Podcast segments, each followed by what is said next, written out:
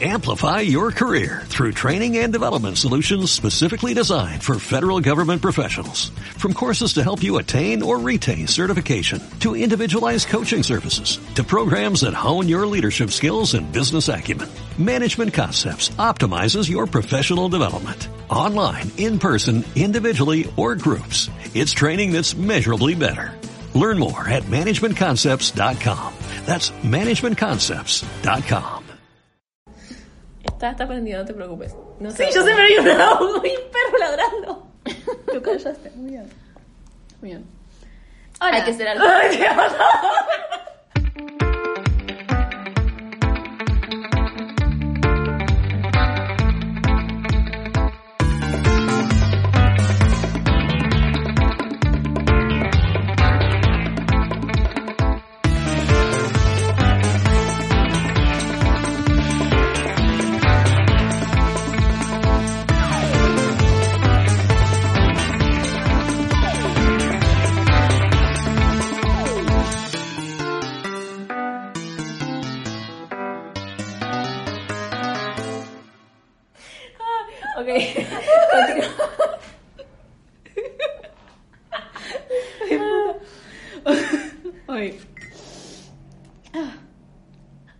Bienvenidos a Tortas Animadas, el podcast mensual en el que un par de tortas se ponen a hablar de caricaturas y el medio de la animación dentro de la industria del entretenimiento. Somos sus presentadoras Miranda.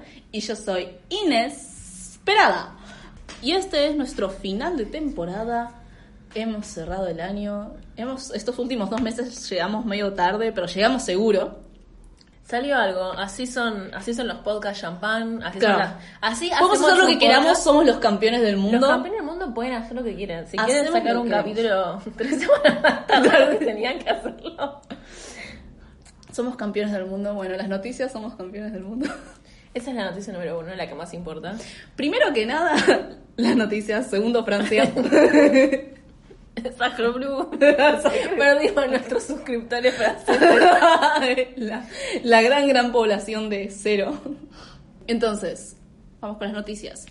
Quedamos con una noticia que en realidad tenía que ir para el mes pasado, pero como ya estaba bastante largo el episodio de Harley Quinn y además esto merece como su propia atención, ya a lo mejor para algunos es historia vieja, pero como sabrán, Cartoon Network tuvo un recorte terrible, demencial, horroroso, que está muy muy vinculado con las decisiones ejecutivas que tuvo con su mezcla corporativa eh, con Warner Bros. Eh, un nombre que salta mucho es el de eh, David Zaslav. Básicamente hubo un despido masivo. Cartoon Brew, que es una página web de animación, ha tirado que son como eh, 82 empleados en un día. Y que nada, está muy vinculada con eh, estos nuevos avances corporativos de la... ¿Cuál es la palabra? La mezcla. En inglés es merging. Merge, sí. Claro, el, el merging entre lo que es el Warner Bros. Animation y Cartoon Network Studios. Al mismo tiempo, eso generó que un montón de caricaturas de Cartoon Network sean eh, recortadas y removidas de la plataforma de HBO Max. Eh, esto igual creo que ya lo habíamos hablado. Eso incluyó todo Infinity Train, todo Tío Grampa, excepto un episodio que sé que sobrevivió. Em, ¿Qué tendrá ese capítulo que tuvieron miedo de sacarlo? Pero bueno, una noticia que, que, por ejemplo, a mí me llegó bastante es la idea, bueno, Craig of the Creek fue recortado a la mitad. De hecho, hace unas semanas la crew de of the Creek subieron fotos diciendo que ya escribieron el, el último capítulo. Va a estar la temporada que le sigue y van a sacar una película. Cinco temporadas y una película. Eh, y es terrible. Nada, tiene que ver con, con esto, con la centralización que vienen con las cadenas monopólicas del streaming y cómo eso claramente afecta para peor a todas las ramas de la industria del entretenimiento, la industria cultural, en las cuales la animación eh, claramente va a ser terriblemente pegada. Pero esto se suma a un año de mucha lucha sindical no, no, para mí no es coincidencia que estuvo sumado a un año de mucha lucha sindical por parte de eh, el sector de animadores y escritores y toda la gente que forma parte del proceso productivo de una serie animada, que es- recordemos, fueron también los que sostuvieron y aumentaron su fuerza de trabajo y de producción a lo largo de la pandemia, al ser uno de los pocos grupos que podía mantenerse dentro de la industria del entretenimiento en estado de aislamiento. De Así- hecho, esta película de la que vamos a hablar hoy se, se siguió haciendo, o sea, se retrasó, pero se siguió haciendo durante la pandemia. Sí, con sí, sí. producción remota. Sí, sí, sí. Eh, entonces, nada. Es un año. eh, eh, o sea, es una cosa mm, en general bastante terrible, pero ya que estamos centrados específicamente en lo que es animación, particularmente un golpe tras golpe tras golpe, incluso en un contexto donde hubo ciertas victorias sindicales. Está difícil la cosa. Está difícil la cosa, ¿no? Pero bueno. Igual, eh, la, eh, la serie, la, la película de hoy también, yo que sé, podemos darle un giro con eso también. No, Eh, tiene mucho que ver, tiene mucho que ver. Sí, sí, sí. Bueno, eh, tenemos igual otras noticias. Salieron varias cosas. Hablando de ser campeones del mundo, salió el tráiler de Across the Spider-Verse, que es la que le sigue la secuela de la película de Into the Spider-Verse. Va a salir en junio, julio del año que viene. Eh, ¿Sabes que yo no vi todavía el tráiler? no, está buenísimo. No, es que estábamos en el medio mundial, entonces no lo vi. No, yo lo vi después. Cuando ya tipo tenía el corazón de vuelta en, en donde debería estar. Otra cosa que salió fue la nueva película de Guillermo del Toro, eh, Pinocchio. Troll Hunt. No, no salió Troll Hunter. la, vamos a película- de Troll la nueva- Hunters. la nueva animada de Guillermo del Toro. Troll. Están diciendo que está bastante buena, ninguna de las dos la vio todavía, pero bueno, eh, aparte va mucho con este tema porque también es stop motion. Sí, tuvimos que haberla visto y combinar ahí peliculitas de esto. No, y aparte bastante, o sea, de nuevo, esto es hablar sin saber, pero me parece que es bastante... eh, está, está, está situada en la Italia de Mussolini. Uf. Eh, y esta, esta película que vamos a hablar hoy también está decididamente vocal sobre sus... eh, políticas. sí, sobre su relación con la política, digamos. Bueno, y finalmente eh, salió hace ya un mes, más de un mes, el tráiler o un adelanto de la nueva serie de Disney que se llama Moon Girl and the Devil Dinosaur. Y honestamente se ve bien. Me da bronca cuando Disney tipo saca cosas que se ven bien. Porque encima, de vuelta, no olvidemos, no generemos falsas ilusiones. Se la pasan recortando, se la pasan recortando y tratando mal a sus directores y productores y creadores y animadores y escritores y a todo el mundo dentro de eso. Entonces es como, uy, acá hay algo que claramente va a estar como copado y que de todas formas no puedes darte como el lujo de, de- estar como, bueno, la, la estabilidad de que va a ser algo bueno. Es como cuando estamos ganando 1-0 en el mundial, tipo, no estás tranquilo. Sabes que estás ganando, pero no estás tranquilo. Necesitas un 3-0. Necesitas una diferencia de 3 goles. Y hasta 3-0 no está tranquilo. No, y así se siente cuando Disney saca una... Iban a estar así todo el programa. Y así se siente cuando Disney saca un buen adelanto de una serie animada. Pero el otro día yo me, me emocioné porque vi que había noticia de DuckTales. Dije, bueno, la, la, no la van a rehacer, pero algo van a sacar. Tal vez un especial, podrían sacar algo. No es que habían anunciado que van a poner juegos interactivos online de la búsqueda de los tesoros de diferentes lugares de DuckTales. O sea, ah, es obvio que son así, tipo, ya. Ya metámonos en, en el culo la, la idea esa de que, ay, la representación que quiere hacer Disney, el primer personaje gay, tipo, todos los años sacan el primer personaje gay. Les interesa nada más lo que más le va a dejar guita. Y ese es el problema, tipo, en este momento la animación no sé si está dejando tanta guita. a pesar de que tiene una plusvalía de la zamputa. sí, a pesar de eso. Pero bueno, vamos bueno. con el programa de hoy. Final de temporada. Que lo pensamos del principio de año, claramente. Claramente, sí, sí, porque... No es, no es algo que hicimos a último momento. No, no, absolutamente, sobre todo porque ya lo teníamos visto eh, a principio de año, a pesar de que salió hace tres meses. Dos, hace dos meses. Eh, pero bueno, Miranda, ¿de qué vamos a estar hablando hoy? ¿De qué, ¿Con qué vamos a cerrar el final de temporada? Vamos a estar hablando de la nueva película de Henry Selick, que digamos nos saca un largometraje desde el 2009 con Coraline, que se llama Wendell y Will. Lo tuve que leer porque siempre le decía, lo decía mal. Me cuesta un montón. Yo digo Wendell y Wild. Yo le digo, bueno, yo lo, lo- Como Wilde. Lo pronuncié en Ríos Platense. Igual tiene una E al final. Sí, bueno, pero yo lo pronuncio como quiero. Bueno, haz lo que vos quieras. que el programa lo haga alguien que pronuncie bien Wild. Eh. Hiciste decirle Wild encima. Ok, sí. Wendell Wild es una película stop motion dirigida por Henry Selick en El extraño mundo de Jack y Coraline y escrito por él, Henry Selick, y Jordan Peele de Nope y Us. Salió el 21 de octubre de este año en Netflix y tiene una duración de 1 hora y 45 minutos. Yo creo que esta película, ya empiezo mala onda. Eh, podría, no sé si acá, pero en Estados Unidos podría haber salido más tiempo. L- el- lo que decidieron hacer es sacarla en el eh, Festival de, de Films de, Internacional de Toronto, el 47, el 11 de septiembre de no este estuvo, año. ¿Eso no estuvo Johnny Phillips? Puede ser que también. Ah, No sé si vieron Barbara Westchester. Volvió a salir en. Esa es una noticia también. Volvió a salir en YouTube. Volvió a salir en YouTube Barbara Westchester disponible en YouTube gratis. Vean Barbara Westchester. Bueno, pero lo que digo es, a esta película le pasó que salió en algunos cines en Estados Unidos, no sé si acá salió, la verdad, me parece que no, No. el 21 de octubre de 2022 y después la semana siguiente, el 28 de octubre, ya directamente estaba en Netflix. Entonces, eh, yo creo que hubiera sido muy difícil que saliera en cines igual, por cómo es la película, pero me da un poco de lástima, porque... Está linda para ver en, una- en un cine, ¿no?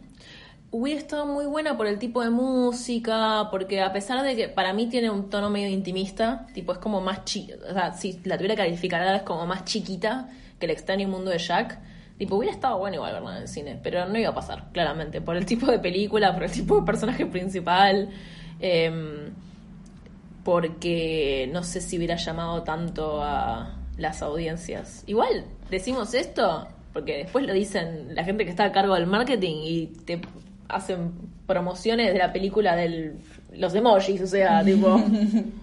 Pero bueno, entonces eh, solo lo, se lo pueden ver ahora en Netflix. No lo podrían haber visto en, la- en el cine. Cual es muy sad. Triste, triste. Porque es una muy buena película. Ya anticipamos. Es una muy, muy buena película. Bueno, y con lo que dijiste que es eh, de Jordan Peele, está oh, producida por un par de estudios y uno de ellos es Monkey Paw Productions, que son también los que hicieron eh, todas las películas de Jordan Peele de, terror, que son tipo eh, Get Out, eh, Us y Nope, que también son bastante buenas. Tienen una cierta familiaridad, el ser de terror, el personaje principal es negro, el tipo de, música que usan, así como tal vez no tan, o sea, está relacionada con el contexto, pero es como una modernización el soundtrack. Claro, sí, sí. Esta en realidad es al revés, es una retroización. Pero Sí. siempre esta, está como ese, para mí como disonancia temporal entre la música que usa a veces eh, la, la película y, y la película en sí. Sí, sí, sí.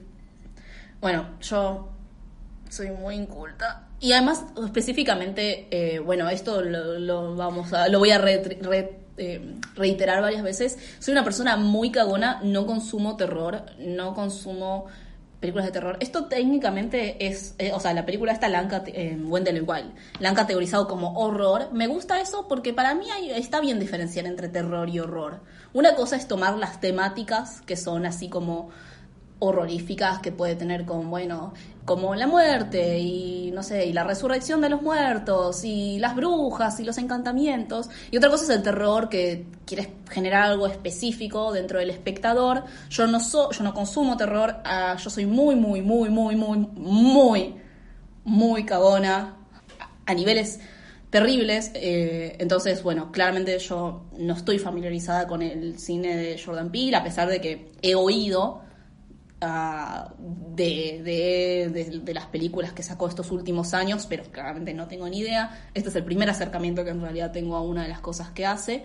Eh, de hecho, la propuesta inicial iba a ser que ve- veamos Wendell y Wild y también Coraline, pero yo dije, no, porque cuando yo era chiquita, yo vi Coraline y no pude ver botones por como meses sin que, que- sin que estar aterrada, así que es como no voy a estar reviendo Coraline en un buen rato. Eso es algo que a mí como una persona que le gusta la animación igual eh, yo lo siento un poquito como un pesar, tipo sé que me estoy perdiendo de algo que, que me gusta porque estoy muy condicionada por mi cagones. Pero esta película no me dio miedo, por suerte. Aparte es triste porque, eh, y, y en realidad este libro, esta película está también basada en un libro que creo que no sacaron, según Wikipedia, eh, Henry Selick y otro tipo más, y se nota por lo menos en esta y también en Coraline que está muy influenciado por los cuentos infantiles. Sí. Y tenés una tradición toda de cuentos infantiles eh, que no necesariamente son gore, terror, tipo pienso que me van a cortar en No, el medio son para disciplinar. pero sí son eh, cuentos que sobre todo si ves de chico te pueden dar mucho miedo y trabajan con, con así como miedos prim- primordiales. Acá para mí se vio más en el- la forma en la que contaron el, el- Sí. la- el relato que el trabajo que tiene de terror Coraline, que sí, la verdad es bastante bueno. Yo creo que es una de las... Tampoco existen tantas películas de terror para niños, eh, occidentales al menos, eh, porque tal vez existan películas de terror, no sé, de la producción soviética. Debería existir, debería existir una industria de películas de terror para niños. Díganos si el año que viene quieren que hagamos un episodio sobre animación soviética. Vamos a hacerlo de todas formas. Vamos a hacerlo de todas formas. Eh, pero no es, una, no es una opinión, chicos, perdón. Eh, pero acá lo trata bastante con el elemento de, de cómo, de cómo cuenta con la animación, me parece, más que eh, con las temáticas que toca en sí. Bueno, en ese sentido, eh, vamos a decir un poco sobre de qué se trata la película, por si aún no la vieron. ¿Querés decirlo vos? No, ¿querés decirlo vos? ¿Vos te estoy diciendo? ¿De qué se trata? Inés, porque vos viste la película, definitivamente. sí la vi. ¿Qué implica con eso? Sí la vi. La vimos juntas. Juntas. Eh, la película se trata sobre la protagonista que se llama Kat, que es huérfana y que estuvo durante gran parte de su niñez, desde que se hizo huérfana, hasta eh, el momento de la película, que es adolescente, en diferentes reformatorios juveniles y está volviendo a su pueblo natal, donde estaba con, con sus padres antes, eh, a un colegio de monjas y en esa situación termina encontrándose con dos demonios que son eh, Wendell y Wild. Wendell y Wild, por su parte, se la pasan laburando para su padre, que tiene un parque de diversiones donde tiene a las almas atrapadas en su barriga, y Wendell y Wild se la pasan haciendo crecer pelo en la cabeza de su padre con una crema especial. Ellos se cruzan en un en un viaje en un viaje de, drogas eh, con Kat Eh, y Kat se termina convirtiendo en la doncella del infierno de estos dos demonios. Ella tiene entonces la función de traerlos al mundo terrenal. Y ellos le prometen a Kat que van a revivir a sus padres. Hay varias líneas argumentativas a lo largo de la película, esa sería la principal. Las otras están relacionadas con el contexto y con los personajes, como por ejemplo que el pueblo se encuentra en una terrible ruina económica, pero al mismo tiempo monopolizada por una compañía que quiere instaurar y expandir sus prisiones privadas. Y para eso... eh, Claxon Corp era, ¿no? Claxon Corp, exactamente. Y para eso recurren a eh, el asesinato del padre de, de la iglesia, de la iglesia, perdón, no, de la, del colegio de monjas. Otra... Que si vieron Everything Everywhere All at Once, eh, lo vieron al chabón James Hong. Como un actor muy prolífico, estuvo en muchísimas cosas en su vida. Ah. Aparte es muy viejo. Porque había visto Everything Everywhere at Once y dije, che, ¿este tipo es el de Coso? Sí, es. Aparte estuvo en película animada que pienses estaba haciendo la voz. Nice. Eh, y bueno, también hay otro, otro, otro otra línea argumentativa que es que en la vieja cervecería donde eh, laburaba el viejo de la protagonista eh, hubo un incendio con todos los empleados muertos eh, y hay una mina que está tratando de averiguar para ver si ese incendio fue intencional. Eh, esas son todas las líneas argumentativas que toman, por un lado la de los demonios, por otro lado la de Kat, por otro lado el contexto del mismo pueblo. Y es excelente. Y, es excelente. La, verdad es que, por si no se dieron cuenta, eh, la decisión de tomar esta película fue un poco improvisada. Mm, no tenías que explicar el chiste. fue un poco improvisada. Eh, al principio no sabíamos igual mucho qué esperar. Tipo, bueno, sí, Henry Selick, in- infancia. eh, porque de vuelta, como dijo Mew, no sacaba una película desde 2009. Eh, Henry Selick además tiene toda la no controversia, pero sí todo el... A mí algo que me pareció medio choto cuando salió esta película es que se revivió de nuevo el, el, el, el drama de tipo, ah, X película hizo Henry Selick y la otra la hizo em, el tipo este, Tim, Tim Burton. Burton. Y, ah, Tim Burton no hizo esta, Tim Burton hizo otra, y qué sé yo, en vez de apreciar la película en sí. sí. Eh, pero bueno, es una pelotudez eso para mí, un poco.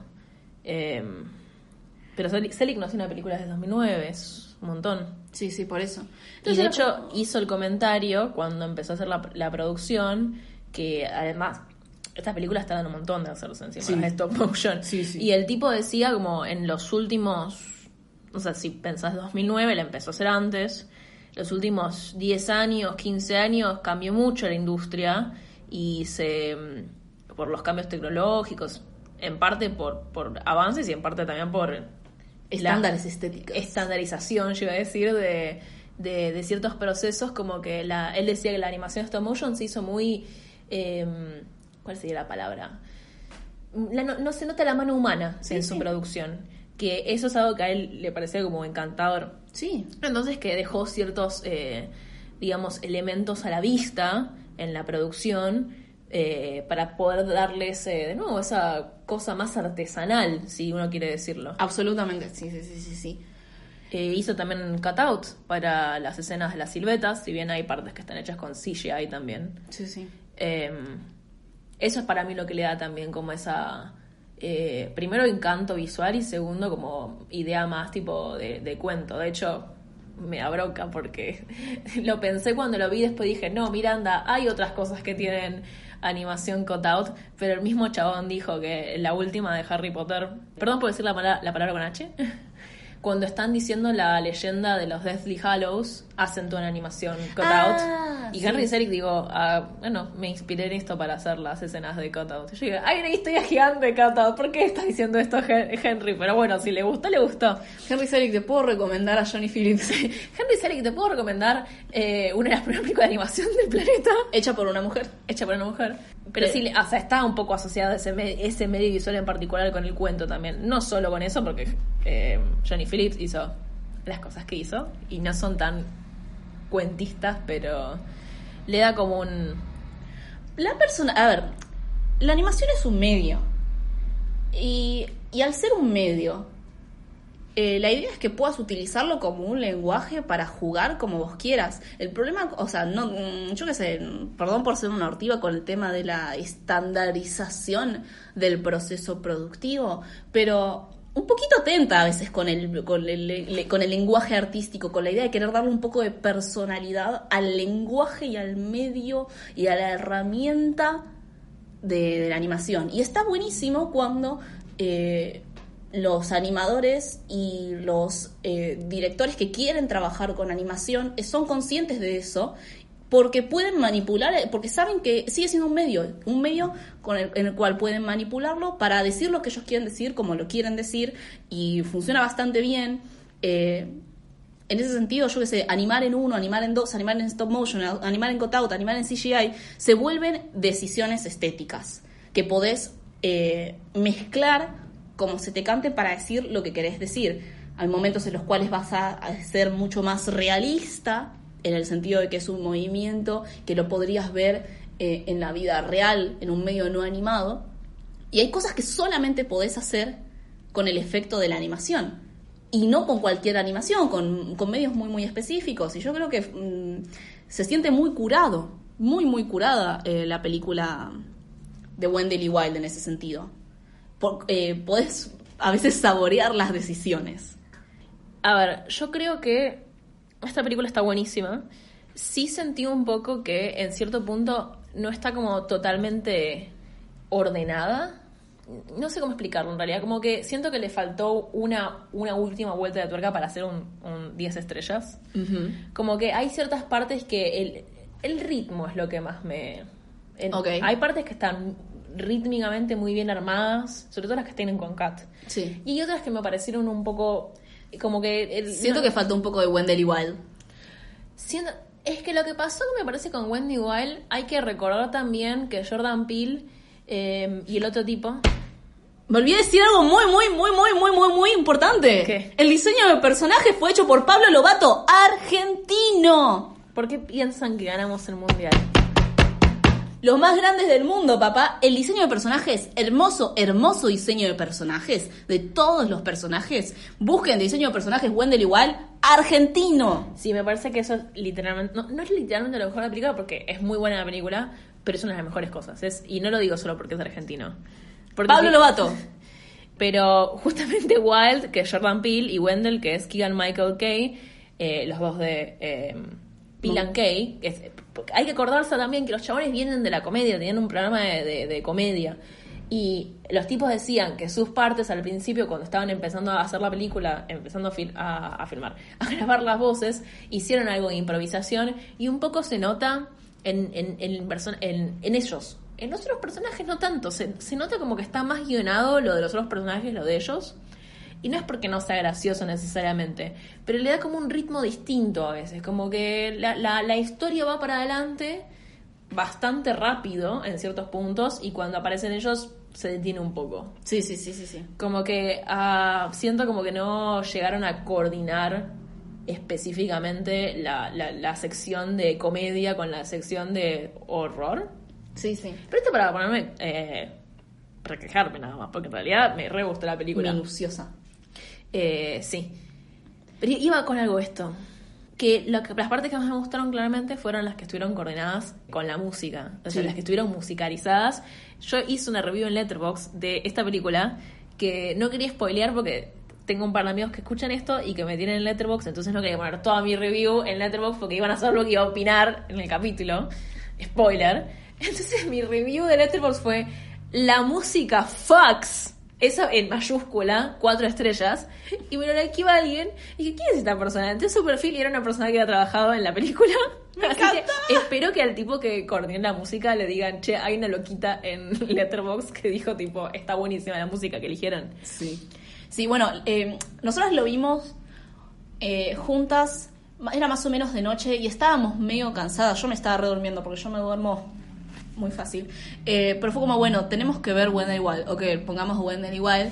Lo pusimos y lo primero que pasa es que surge una canción de X-Ray Specs y nosotras nos encanta Germ Free Adolescent, tipo la reconocimos enseguida. Lo primero que pasa es suena X-Ray Specs, nos levantó al máximo y fue como ya está, esta película ya es perfecta. Eh, la música es excelente. Está hecha por eh, Bruno Kulais. No sé si él también fue el que decidió también incorporar otras bandas en el soundtrack, o sea, canciones específicas, entre ellas la banda de X-Ray Specs, puso dos canciones de X-Ray Specs, también está como implicado que el viejo de la protagonista era muy fan de los X-Ray Specs, Me lo cual gustaría fumarme a uno con el papá de Kat. de Kat. Sí, respect, respect, mucho, mucho respeto al viejo de Kat. Eh, también hay canciones de. a ver, lo que se trató mucho, porque la protagonista es negra y al mismo tiempo tiene esta onda punk. Entonces, justamente, las bandas externas que se incorporaron en el soundtrack son de lo que se conoce como el afropunk. Entre ellos, bueno, el, eh, el Respect ya lo mencionamos, pero también Fishbone, eh, Death, no se puede no mencionar a Dead, eh, bandas más actuales como Special Interest, eh, Living Color, TV on the Radio, The Eh, Había, Specials. había una canción de The Specials que tiene que ver con el ska.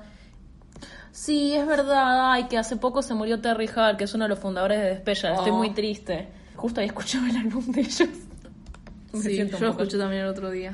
Eh, pero es excelente. Eh, bueno, You Sexy Thing de Hot Chocolate, que eso no está en Afropunk, pero bueno. Em, No, pero está, o sea, de vuelta, esta idea de que se siente curado.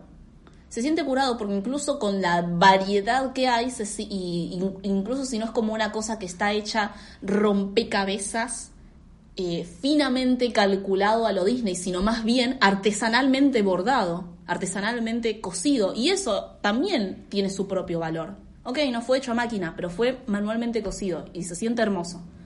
Y el soundtrack se siente también así. Todas las piezas dentro de esa película se sienten así, como que están manualmente bordadas. Yo creo que además eh, est- este tipo de, de- de- de énfasis en el afropunk cierra muy bien con, con, el, con la, la secuencia final de la película y en general el mensaje de la película. Em, que es un poco obvio en un sentido de que no, no, no intenta esconderse bajo metáforas, así que yo, esta, esta cosa representa al capital, pero lo vamos a hacer con una representación abstracta. No, es una empresa, es en cierto punto, en cierto punto sigue a la letra lo que es el, el primer punk, que es tipo, vos escuchás las canciones del primer punk y son súper obvias, o sea, no, no hay una idea de tipo esconder detrás de metáforas lo que estás diciendo, que también tiene su valor artístico, obviamente, pero es como, no, no, no.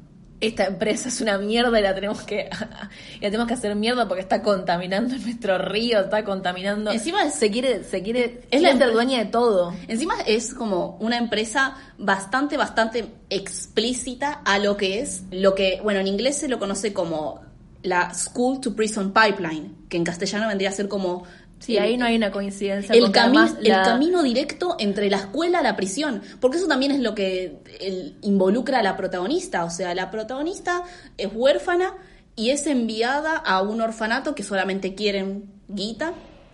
Mientras ella está tratando de lidiar con todo su duelo, no tiene los mejores mecanismos para lidiar con eso, entonces es enviada directamente a un reformatorio juvenil para niños difíciles eh, y en ese sentido para ella es absolutamente difícil la idea de poder salir y la película muy explícitamente te muestra cómo eh, los dueños de esta compañía quieren instalar estas prisiones privadas y involucrar a los colegios para que no puedan orientar a los chicos por fuera del camino de la prisión privada.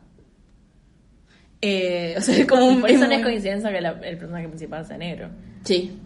Eh, siendo además un tema que está eh, desde hace un montón, porque no, lo, no, es de ahora, tipo, ya existía el, libro de... ¿Era de Audre Lorde? Sobre las prisiones. Sí. sí, sí, porque las prisiones son obsoletas. Porque las prisiones son obsoletas. O sea, es un tema que ya los activistas negros yanquis están tomando hace un montón de, esa... El, el, documental ese sobre la tercera... A, 13th Amendment de que también salió en Netflix en su momento. O sea, hay una conexión muy muy muy cercana con em, digamos esa ese sentimiento de, injusticia y de, de, instituciones atrapando eh, sujetos negros de, de un lugar a otro sin ningún tipo de posibilidad, pero también la posibilidad que presenta esta película es la lucha con, con tu comunidad. Sí, sí, una lucha muy, muy explícita que tiene una, que es la, francamente, o sea, es la escena como climática de cierre y es excelente. Es muy, muy buena. Y para mí es difícil, siempre es difícil la idea de mezclar como eh, el aspecto político con elementos de la fantasía, porque es complicado, tiene todas sus propias implicancias. Para mí lo hacen bastante bien. pueden mezclar bien su mensaje con el tono que eligió la película, que es el tono del horror, que es la fantasía, que es la incorporación. Está bien dialogado, de ninguna forma eh, se vuelve como que uno superpone al otro, sino que se complementan, son parte de una misma cosa en la cual el mensaje político puede quedar bien claro, sin, sin como en, en, armonía o en coherencia con el mismo mensaje, la misma estética del horror, de lo sobrenatural. Bueno, y en ese sentido, una cosa que no mencionamos, pero también es una película bastante sincera en el sentido de que incorpora todo este aspecto fantástico y este aspecto eh, político, pero también todo el aspecto del trauma de la misma personaje principal, Kat, eh, con la muerte de sus padres y la culpa y, todo el proceso traumático que tuvo en el medio. Eh, y de vuelta, todo esto se encuentra, por más de que nosotros lo mostramos como algo diferenciado, y muchas veces se muestra a veces como cosas diferenciadas, siguen estando íntimamente conectadas. Eh, y la, la, escena así como climática del arco de personaje de Kat para mí es muy, muy linda. Muy, muy hermosa.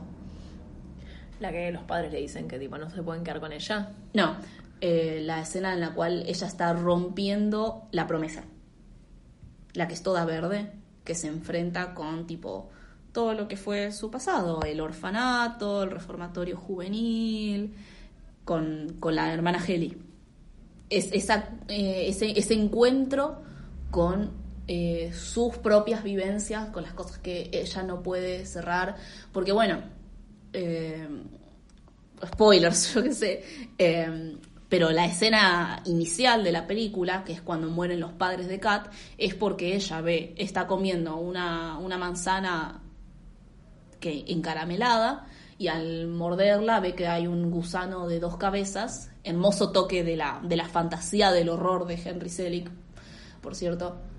Eh, y ella grita y los padres que están manejando como que se sobresaltan y terminan sin querer manejando hacia el, hacia el océano.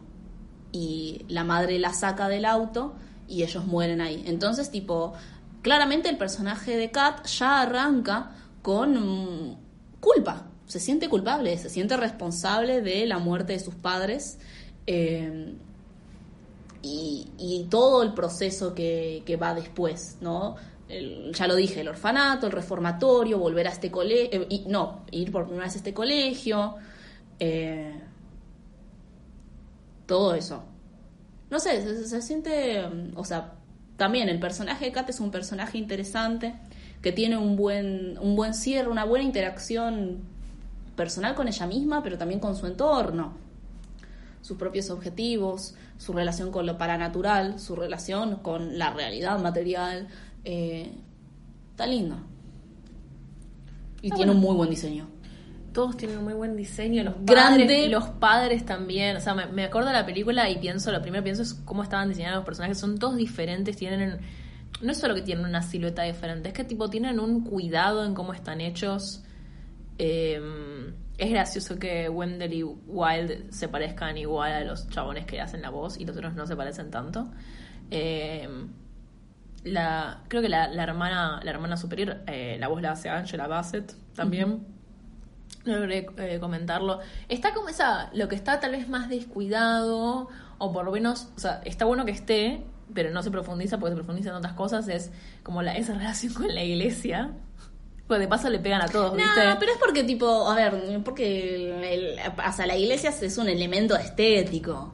Es un elemento estético. Del, del horror. Es un elemento estético, pero el, el- el personaje corrupto que vuelve a la vida y que los ayuda a conseguir a los votos para, para poder construir la, la prisión es el, Es el padre, sí. Es el padre, Sí, sí, sí. Que es un nefasto encima. sí. No, obvio. A ver, sí. Yo creo que no te dio Algo, algo miedo. de instituciones también, igual, Sí, ¿no? sí. Yo creo que no te dio miedo porque está el, el horror está tomado más como un súper estetizado. Está muy estetizado. Está muy estetizado, sí. Que no es que en Coraline no estaba estetizado, pero tal vez estaba un poco más simplificado. Es más simbólico Coraline. Porque, a ver, los elementos de terror o de horror que tiene Coraline, uno tiene que ver un poco con la, con la estética. Es una estética que maneja en general el arte de stop motion. Porque a veces, eh, porque a veces tiene esa gracia el stop motion, ¿no? De ser como con el movimiento medio uncanny valley. A veces sí, a veces no, depende. Pero tienes esa herramienta, tipo el stop motion sirven bastante para eso, ¿no? Y además la estilización de los personajes en Coraline, en la música, todas esas cosas juegan de vuelta. Todas esas decisiones estéticas generan un ambiente de terror. Pero Coraline per se no está tomando, por ejemplo, la idea de muertos y maldiciones. Eh, hay una bruja, sí, pero De hecho, tienes el, el- el- esa cosa de. Podría haber sido todo un sueño. Exacto, o sea, no es eh, la estética, es el argumento, es los personajes. Ahora, lo que toma son otros elementos estéticos que construyen al ambiente del miedo, ¿no? Tipo, todos estos eh, viejos, son, son gente vieja, que vive hace mucho en ese pueblo y que se mueven raro y que actúan raro. eh, y y todo el aspecto de la casa gigante y la casa abandonada y el disconformismo y las voces en la noche, todas estas cosas no son cosas propias de el género horror en el sentido de lo sobrenatural. Hay sobrenaturalidad en Coraline, pero lo que yo voy es una cosa es como la estética del horror, tomar estos elementos, y otra cosa es agarrar cosas cotidianas, que eso es lo que hace Coraline. Coraline agarra cosas cotidianas y simbólicamente las carga de terror. Y eso para mí es más aterrador. Por eso no podía haber botones. Por meses cuando era chiquita. Pero es un botón, es una cosa cotidiana, no es un demonio, como en, como en Wendell igual. Mirá la diferencia igual que hace, eh, que, nos, que está, ya está hasta parodiado, hasta hasta el hartazgo la idea de tipo Disney hace un personaje huérfano, pero acá no nos molestó. No, para empezar te muestran eh, la muerte de los padres. Segundo, la muerte de los padres está, pero absolutamente vinculada con el conflicto del personaje principal. Eh, también está absolutamente vinculado con el, con el argumento de la, de la argumento sobrenatural, que es la resurrección los Wendell y los demonios, van a usar la crema para hacer crecer el pelo de su viejo para revivir a los muertos. Y le van a prometer a Kat revivir a sus padres. Al mismo tiempo, estos corporativos de la prisión privada quieren revivir al viejo consejo para que les voten sus, eh, sus causas, sus causas para expandir la prisión, pero no quieren que revivan a los viejos trabajadores de la cervecería del viejo de Cat, porque saben que van a testimoniar que el incendio lo generaron a propósito ellos para quedarse con el terreno, ¿no? Eh, o sea, la idea de la resurrección está íntimamente, la, resurrección, un efecto de terror, íntimamente vinculada también con el conflicto político, pero también con el conflicto interno del personaje principal. Está muy bien integrado, muy, muy bien integrado. Sí, yo creo que también, o sea, está muy bien integrado sin ser...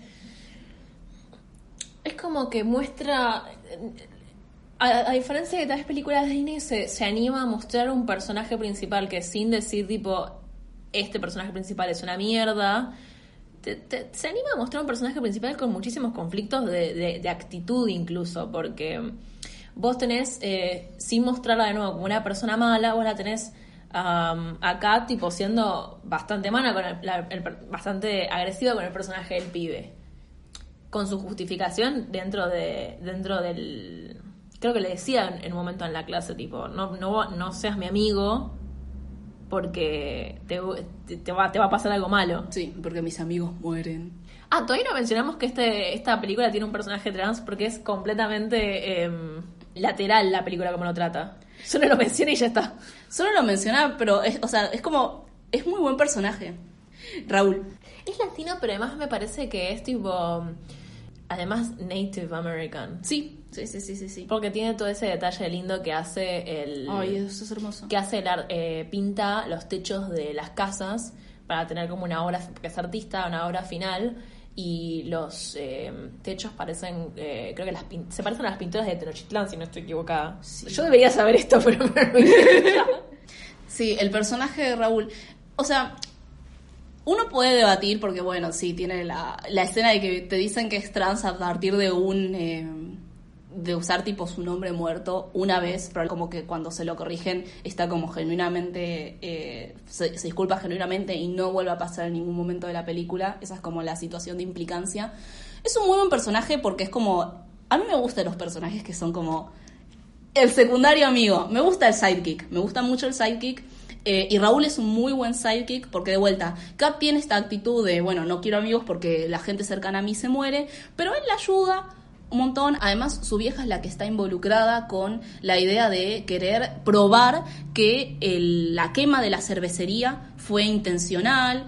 Eh, el personaje de la vieja también es muy buena y justamente eso se manifiesta. Para mí fue una escena francamente emocional cuando cuando Raúl muestra su pintura esta que estaba haciendo en los techos y es tipo como una pintura así, como dijiste, eh, a lo pero tipo como honrando a, la vieja.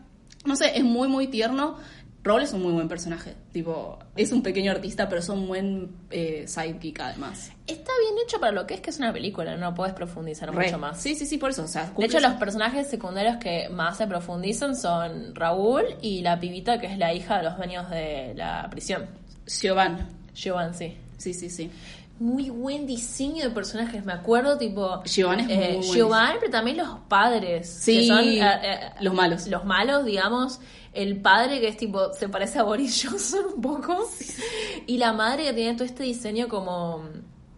Lo voy a decir, no lo voy a decir despectivamente, deforme en el sentido de que tiene como los ojos todos raros. Sí, sí, sí. Em, Es como tipo si mezclases a, a Cruella de Vil con la mala de Bernardo y Bianca, la que es pelirroja. sí. Y un poquito con eh, algunos aspectos físicos de la mala de Coraline, la, la bruja. Son esos tres, esos tres elementos. Pero es increíble, es increíble el diseño. Sí, sí, sí. Todos los- ¡Grande Pablo Lobato! Eh, pero sí, todos los personajes se, sienten bien colocados. Incluso, bueno, ay, ¿sabes qué había oído? Hay también un personaje que está en silla de ruedas. Había oído que está bien hecha también la silla de ruedas. Tipo, es un modelo posta y que tipo el movimiento y todo está como literalmente bien hecho.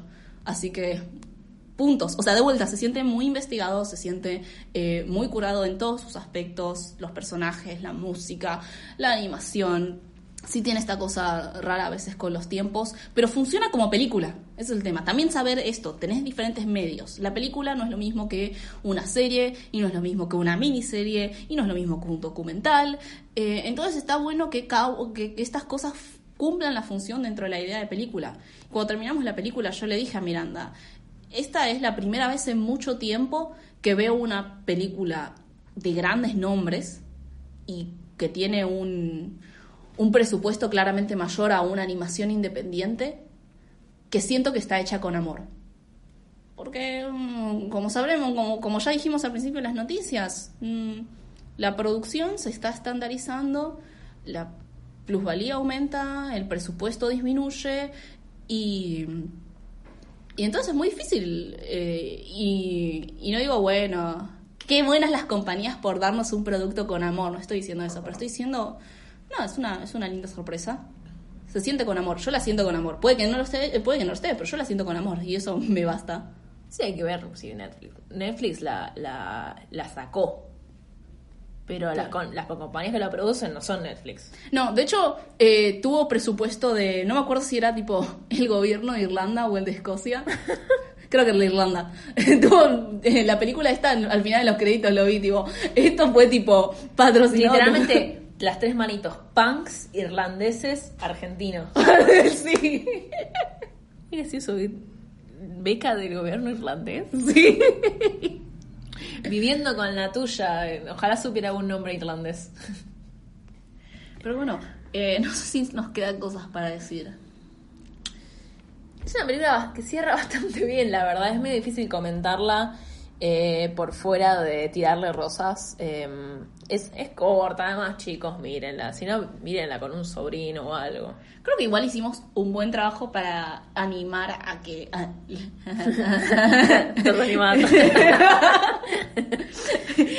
a que, a que la vean, porque no sé tampoco cuánta publicidad hubo sobre el tema, o sea, no fue Merlina.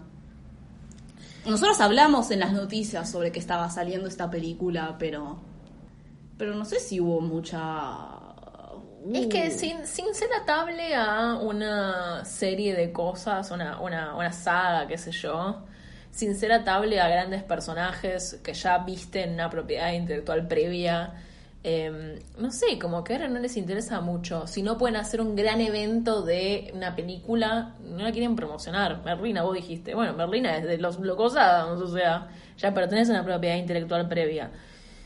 Es medio difícil. Es medio difícil porque además este tipo de proyectos está buenísimos. Yo, yo. O sea, a mí no es que estoy en contra de la saga, así que sé yo, porque a mí me gusta Star Wars, que es- no veo una película de Star Wars hace como cinco años, pero me gustaba en su momento. No soy tan. O sea, no soy tan zurdita como para decirte que no te voy a ver nunca una película de la saga, pero está bueno que haya proyectos independientes que cierren en sí, tipo. Eh, es una buena película. Es una buena película.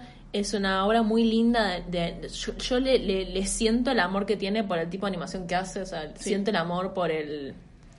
Por el. Que igual es muy difícil que una película de stop motion no tenga amor por el stop motion porque es tanto laburo. Son unos loquitos. Estos monos están dementes. Hay una cosa que es medio eh, contraria entre el modo de producción de la película y un poco la estética punk, que es que la estética punk tal vez, eh, incluso Kat cuando se hace la ropa es como tipo el do it yourself, es tipo ponerte a hacerlo con las cosas que tenés y yo creo que el, el stop motion es no es que no es un do it yourself, pero es una cosa, tenés que tener un poco técnicamente proficiente, o por lo menos ser un poco freak de tipo tener muchísimo tiempo y no es una cosa que puedes hacer No. así nomás. Pero más allá de esa como contradicción, que la, la noto porque soy insoportable nada más, porque si no nadie la notó. Eh, queda muy bien, que mm, este, tienen una solidez los personajes, se, se sienten hermosos y no hablamos de... No hay mucho para hablar porque es como un elemento fantástico extra del de, el- el parque de diversiones Sí. en el cuerpo del papá de Wendell y Will, que es muy lindo, tipo como la textura esa que hacen de, de papeles, que deben ser papeles de verdad, pero tipo... Sí, sí, em, Tiene tantos, tiene tantos momentos lindos esta película y no se sienten como solo es un momento lindo, como a veces ciertas películas de cierta marca muy conocida, Marvel, intentan hacerte como un, un, un screenshot lindo. Sí. Esta tiene screenshot lindos, pero no es porque quiera hacer un screenshot lindo, es porque genuinamente está curada con esos espacios eh, de, de donde el diseño juega un montón Sí. para hacer un efecto hermoso. Y lo bueno, y esto es muy animación. ¿Vis- ¿Viste cuando tipo el relator dice fútbol, fútbol, fútbol? Bueno, esto es muy animación, animación, animación. Eh, sí, la fotografía está linda para el screenshot, pero no es lo mismo que el GIF. Y no GIF en el sentido de los jóvenes titanes hacen una situación gifeable para que vos lo puedas compartir como reacción en Twitter, sino que literalmente vos querés ver el movimiento. Lo hermoso está en ver el movimiento continuo. No es una reacción, es una apreciación de el aspecto animación, animación, animación. O, sí, obvio, los diseños de Pablo Orgato están hermosos. Eh, la composición, el layout, todo está hermoso y lo puedes ver hermosísimo como algo solo, pero vos lo querés ver en movimiento. Y se ve hermoso en movimiento. A todo esto y nada que ver, y al mismo tiempo todo que ver. Me encanta el diseño de eh, la boombox que se llama la Cyclops, porque tiene tipo solamente una salida de audio y es un ojo y es hermoso, me obsesiona. Sí, tiene todos esos elementos muy bonitos. El, el, el, el tipo que es que el que colecciona um, al que secuestró tipo demonios Sí. y que para mí es se parece a um, se parece a Martin Scorsese no sé por qué y me dio bastante ternura eso o sea podría ser como no, podría ser Em, como tiene esos detallitos tan bonitos le- lo que me dio esta película y es, es como antitético a, a lo que es la película me dio ganas de tener como la versión Polly Pocket de las cosas de la película como quiero tocarlas Quiero jugar con plastilina ahora. Ya sé que no están hechos de plastilina, pero quiero jugar con plastilina ahora. sí Eh, tiene esa como dimensión muy táctil muy linda Ay, la textura. igual de nuevo a mí sonó X, X, X-Ray Spec y me enamoró Los primeros tres segundos de la película. Incluso si el papá, más allá de que era tipo claramente un ex fan de Ska y tipo su cervecería pareciera, pa- parecía una cervecería de Palermo. Eh, igual era compañero. Grande, grande, grande. Eh, pero bueno, creo que con esto logramos convencer a la gente. Vean la película. Si vieron Pinocchio y les gustó, véanse esta. Eh, y nosotras, no sé, prometemos ver Pinocchio. Yo creo que a mí, por las cosas que me contó mi mamá, vos te va, a- te va- te va a hacer llorar Pinocchio. Ah, yo- Muy, muy fuerte. Eso no significa nada. Yo lloro con todas las películas. No, no, pero ahora te cuento por qué, porque no quiero spoilear una película que no vi, gente no lo está escuchando, pero esta película no te va a hacer llorar necesariamente, pero creo que salís apreciando mucho el, el medio de el stop motion. Ya aprecio el medio del stop motion. Bueno, pero de nuevo, recordatorio. Sí, sí. Recordatorio amistoso que el stop motion es lindo. Sí. Eh, pero bueno, vean Wendell y Wild. Ese es el mensaje de fin de año de las tortas animadas. Eh, aguanta Argentino. El otro mensaje de torta animadas de fin de año es la lesbiana claramente es Kat. Ah, sí, sí, claro. ¿Quién es la torta? No. No. Eh, Así y probablemente Giovanni. Y sí, sí, Giovanni. Vas a ver el estereotipo de la milipili. Sí, sí, la milipili. La milipili que, que obtiene conciencia Como tiene conciencia de clase porque claramente está enamorada de Kat. E- extremadamente. Tipo, ¿viste cuando hay una piba nueva en el colegio y te obsesionás? Es, ese es Jovan. Sí, sí, sí, sí, sí. La gran tradición de las chetas lesbianas. Esa es la agenda lésbica. Es la agenda lésbica. Em, no sé si la agenda de clase lésbica, pero... No, no, la agenda de clase lésbica es tipo hacer que las chetas se vuelvan traidoras de clase y nos den los recursos para tipo destruir a sus padres que quieran instaurar prisiones privadas. Y ese es el mensaje de Navidad de Torta Animadas. Ya no es más Navidad igual, ¿por qué estamos Mensaje de fin de año. Mensaje de felices fiestas. Mensaje de feliz campeones. ¿Sabes que sin querer en, en- en la cena de Navidad todo el mundo empezó tipo feliz, feliz Navidad y yo tipo me- y otros dijeron tipo somos campeones entonces también salió feliz campeones ¡Feliz campeones! feliz campeones Ah, pero bueno Eh, espero que hayan tenido un un año eh, eh, generalmente espero que hayan tenido un buen año pero entendiendo que pasan cosas Espero que el próximo año sea mejor. Muchísimas gracias por estar siguiéndonos durante todo este año, a pesar de que, bueno, tuvimos menos episodios y ahora tenemos un régimen mensual, pero, no sé, Yo creo que salieron bien los de este año. O sea, Salieron fueron bien. menos, pero fueron más jugosos. El año que viene también volvemos en, en marzo. sí, sí, sí. eh, con el mismo, por ahora, el mismo régimen de un capítulo por mes. Sí, sí. La idea es al principio de mes, pero bueno, pasan cosas. Pasan cosas. Eh, en ese sentido, pueden de todas formas mandarnos qué opinaron de la película. Por favor, vean la película, está muy bonita. Eh, será tipo profesora de, de facultad. Por favor, lean los textos. Eh, y también pueden aprovechar estos meses para mandarnos un mensaje y recomendarnos cosas para planear la cuarta temporada.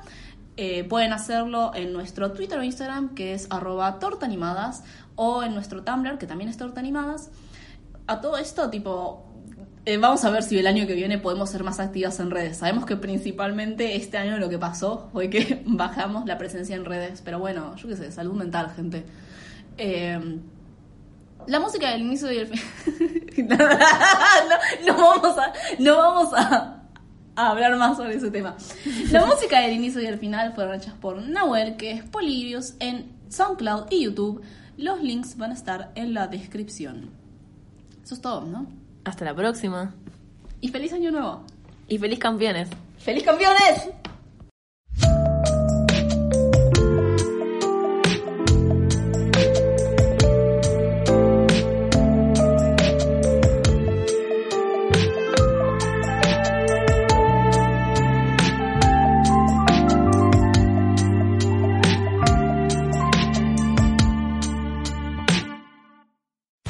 Amplify your career through training and development solutions specifically designed for federal government professionals. From courses to help you attain or retain certification, to individualized coaching services, to programs that hone your leadership skills and business acumen, Management Concepts optimizes your professional development. Online, in person, individually, or groups, it's training that's measurably better. Learn more at managementconcepts.com. That's managementconcepts.com.